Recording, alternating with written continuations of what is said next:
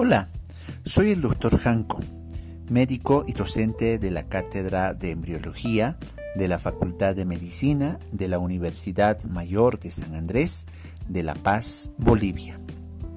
Este podcast está destinado a brindar información general de utilidad para tu aprendizaje relacionado a la embriología humana Hablaremos en esta oportunidad sobre los órganos sexuales femeninos. Bueno, los órganos sexuales femeninos están distribuidos en dos grupos, órganos sexuales primordiales y los órganos sexuales accesorios. Dentro de los órganos sexuales primordiales vamos a considerarlo a los ovarios. Asimismo, dentro de los órganos sexuales accesorios vamos a considerar a las trompas uterinas, oviductos o trompas uterováricas, al útero y a la vagina. Empecemos. Los ovarios. Eh, dentro de la descripción de, los ovarios debemos referirnos a hablar sobre su ubicación, su situación entonces los, el ovario, los ovarios están unidos al mesovario por un ligamento. Este ligamento que se llama el ligamento ancho y el ligamento redondo. Estos ligamentos le permiten cierto tipo de fijación hacia el útero. Y el ovario o los ovarios van a sufrir modificaciones periódicas de acuerdo al ciclo sexual de la mujer generalmente aumentan de tamaño en el momento de la ovulación y en el momento de que existe un cuerpo lúteo de la gestación. La función de los ovarios eh, son órganos sexuales primarios que fundamentalmente están destinados al mantenimiento de la especie. En ellos pues se encuentran los oocitos, y estos ovocitos deben pasar por diferentes fases de maduración. Por lo tanto, esta maduración eh, funcionalmente em, permite adquirir cierto tipo de características que se van a materializar en el, en el mantenimiento de la especie. Dentro de la estructura del ovario vamos a describir dos zonas, una zona cortical y una zona medular.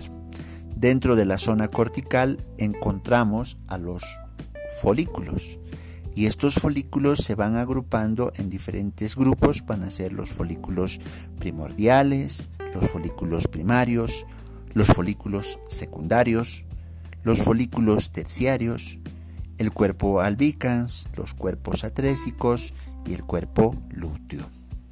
Mientras que en la región medular eh, va a tener al estroma que tienen va a estar llena de células, células conjuntivas elásticas, células musculares contráctiles, células intersticiales que van a formar el glomérulo o el intersticio propio del ovario.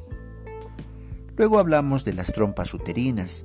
Las trompas uterinas o también llamados oviductos o trompas uteroováricas eh, la mayor parte de la bibliografía en medicina refieren de que mide aproximadamente entre 10 a 12 centímetros. Su extremo tiene un extremo abierto y otro extremo que se va a insertar en el cuerpo del útero. Dentro de las trompas uterinas describimos partes y estas partes van a ser las fimbrias, el infundíbulo, la ampolla, el istmo, la porción intersticial y la porción intramural. Ahora, ahora bien, eh, las trompas uterinas tienen una función y su función fundamental es de captar al ovocito y proveer el sitio adecuado para la fecundación, brindarle nutrición y transporte.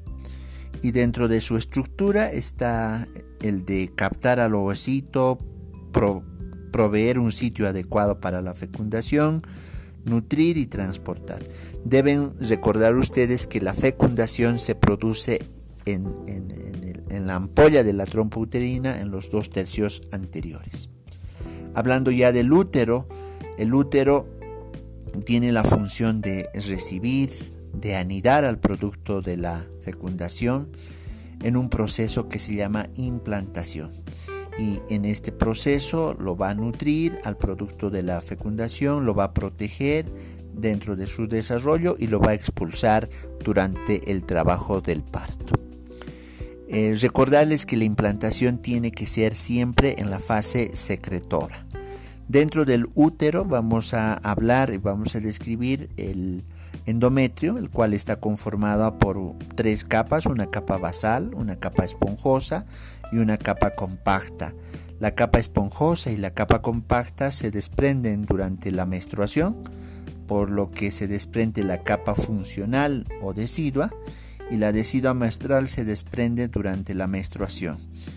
Ahora también va a existir otra decidua que se llama la decidua del embarazo que se desprende durante el trabajo de parto.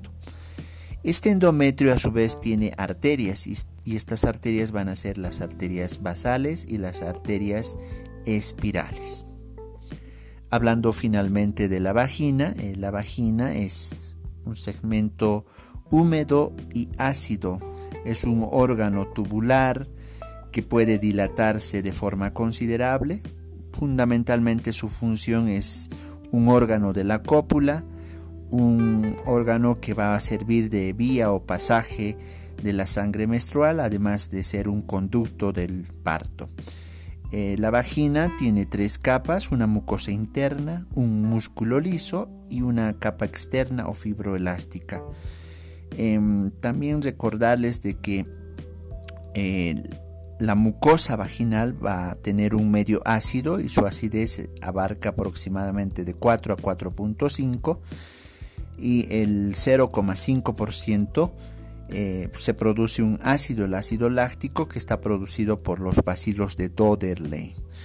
Eh, su función de esta acidez de la vagina es de proteger eh, de infecciones ascendentes. Bueno, a tiempo de agradecerles y esperando que este podcast haya sido de tu agrado, pueden enviarme sus preguntas al Twitter arroba y si creen que este podcast es útil, ayuden a sus compañeros compartiéndolo. Será hasta otra oportunidad.